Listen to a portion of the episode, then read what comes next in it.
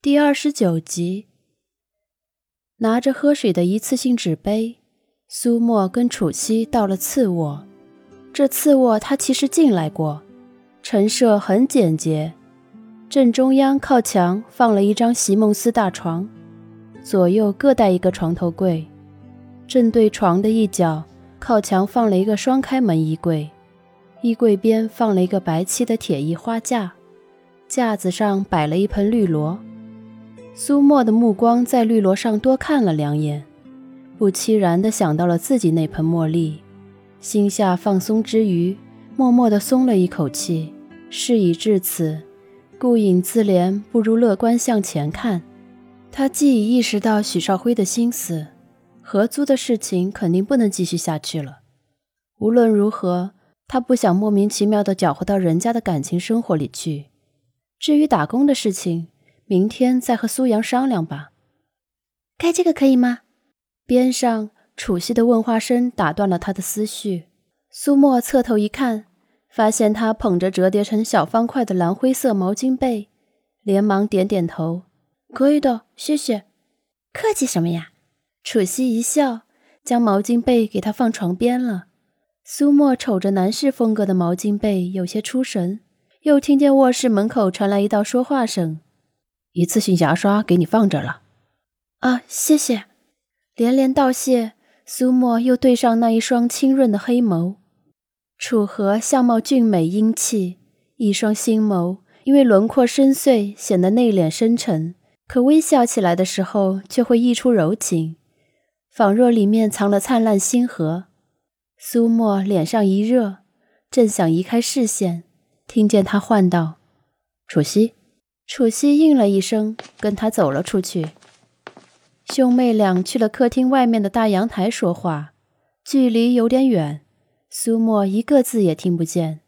不过他也没有谈听别人谈话的心思，本就有些累，便直接去刷牙洗脸。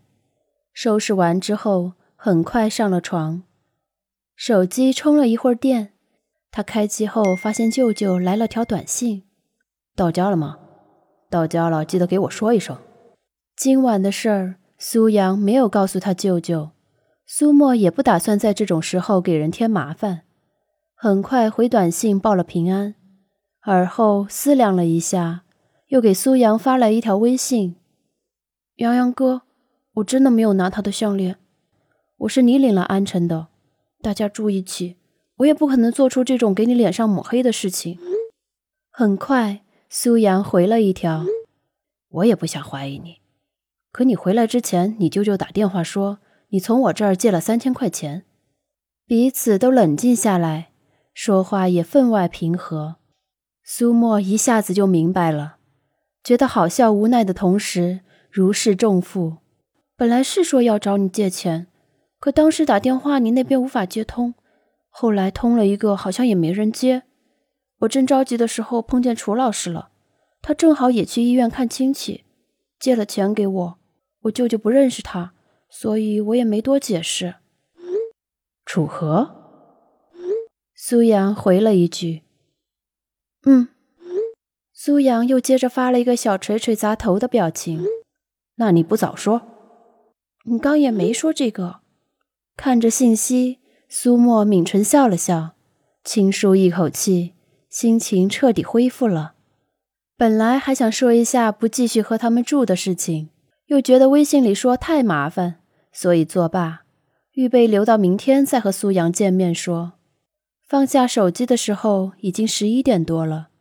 苏沫取下皮筋，用手指将头发理顺，脱掉 T 恤里面的内衣和长裤，抖开毛巾被盖上，预备睡觉。他用侧卧睡姿。毛巾被拉到胸口以上的位置，一低头便闻到了隐约而清爽的洗衣液香味儿，淡淡的，很好闻。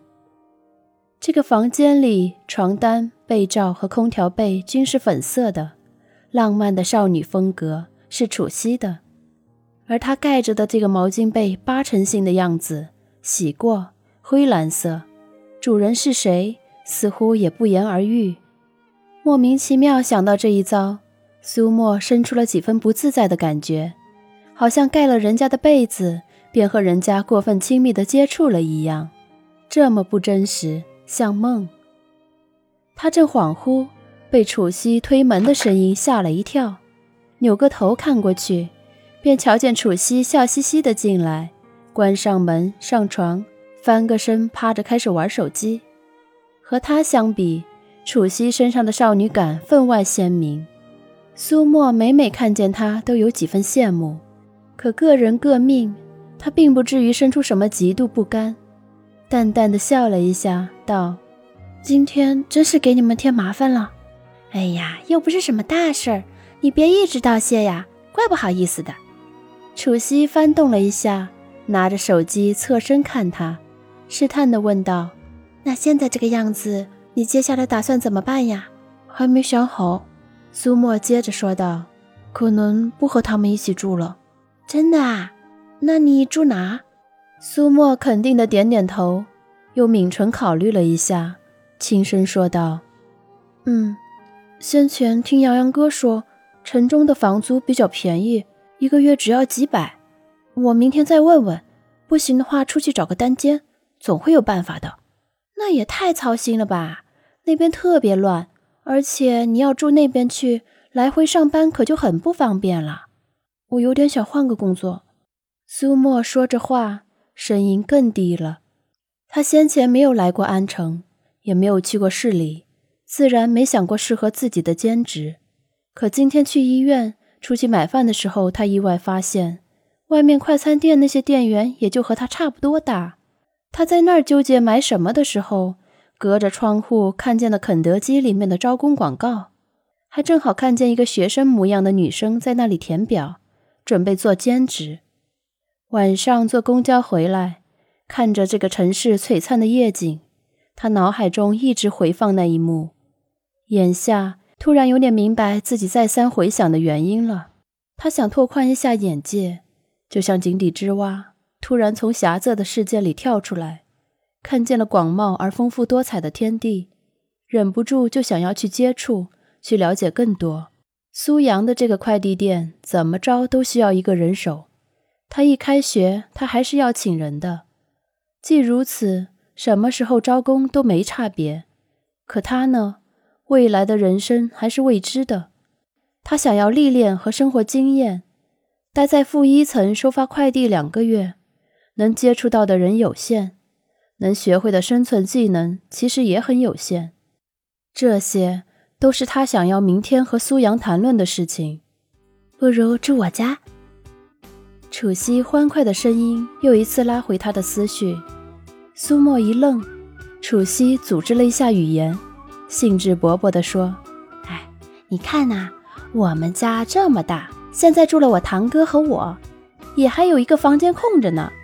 你就住那个小次卧好了，我也不收你房租，你觉得怎么样？这不太好吧？”苏沫被他突然的提议整得有些懵，迟疑的说完，又听见楚西道：“怎么不太好呀？